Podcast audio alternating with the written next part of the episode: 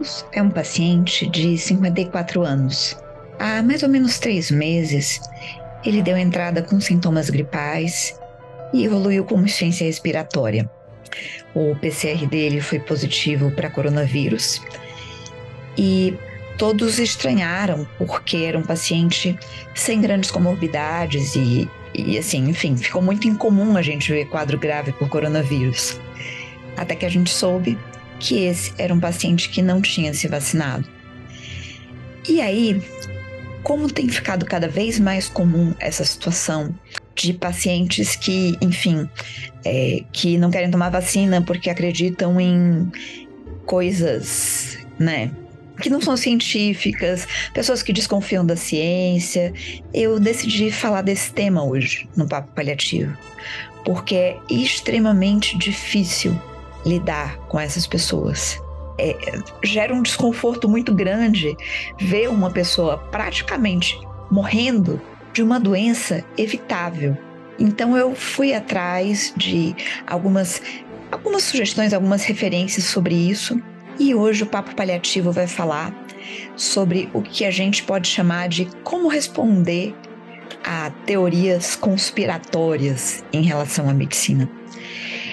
É, e isso é um problema que tem atingido o mundo inteiro. A gente no Brasil tinha menos disso até anos recentes, né, por motivos que eu não vou precisar explicitar quais. Mas nos Estados Unidos, em um estudo, 37% dos adultos entrevistados acreditavam que o FDA é, estava evitando que as pessoas conseguissem curas naturais para o câncer para vender coisa da indústria farmacêutica.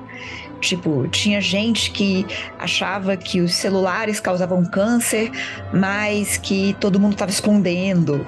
É, sei lá, que as pessoas estavam pressionando a população a se vacinar, apesar de saber que a vacina causava autismo, várias coisas que já foram derrubadas.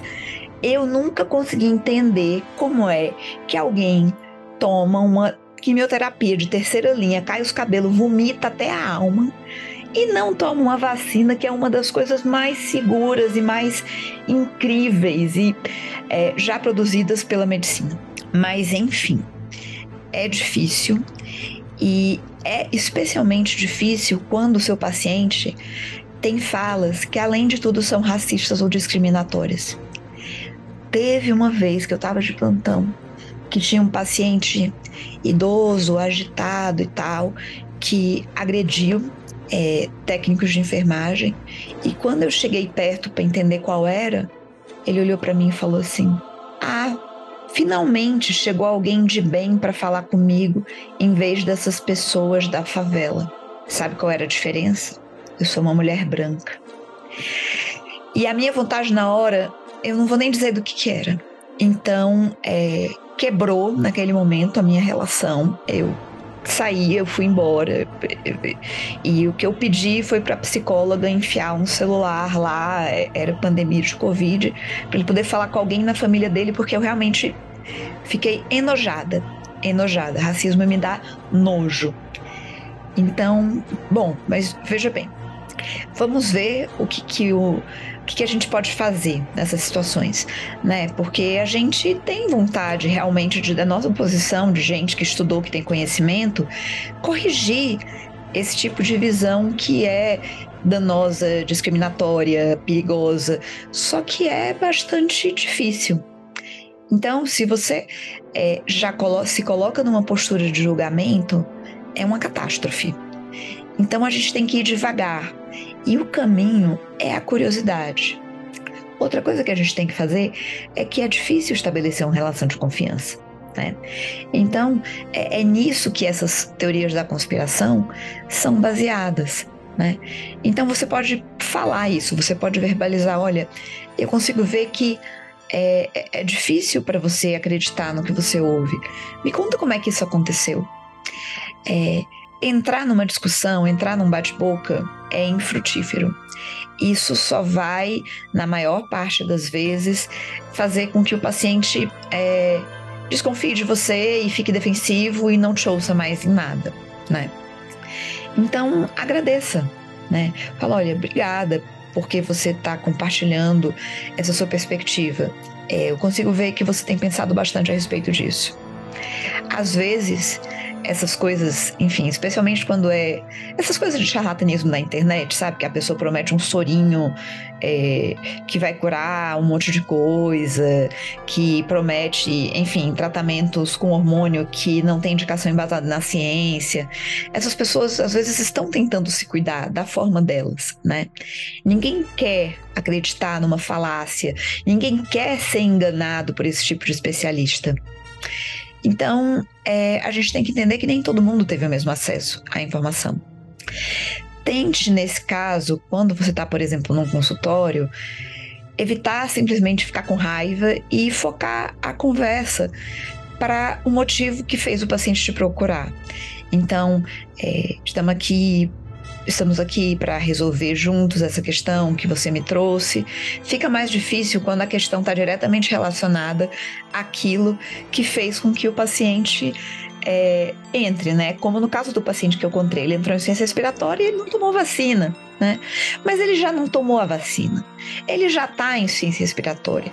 Então, que bem vai fazer para mim ou para a relação, por exemplo, com a família desse paciente ou com ele, eu ficar insistindo nesse ponto?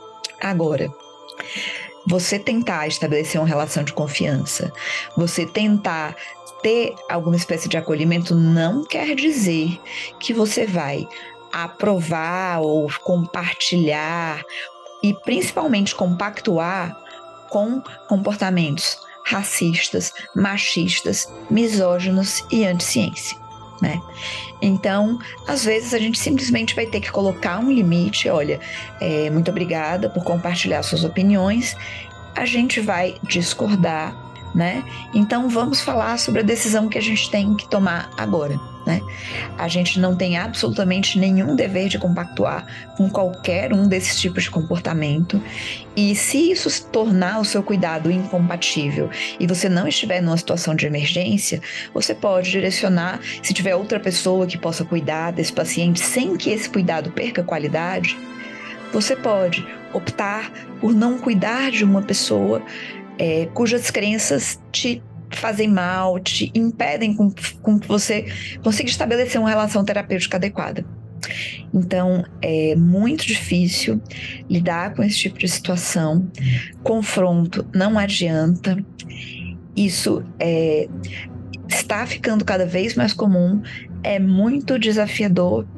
E o que a gente tem que realmente ter em vista é o melhor cuidado para o paciente, né? E esse é, melhor cuidado, às vezes, ele não depende daquilo que te incomoda, né? Como no nosso paciente. A partir do momento que o paciente entra em insuficiência respiratória grave, a gente não é juiz, a gente é médico. Então, a gente tem que cuidar ou para quem não é médico, né, que eu sei que tem gente que não ouve, a gente é profissional de saúde, a gente é fisioterapeuta. E aí o nosso papel é olhar para aquela pessoa de uma forma compassiva e prestar o melhor cuidado sem compactuar com posturas que são racistas, misóginas ou agressivas com a nossa equipe. E esse é o papo paliativo de hoje.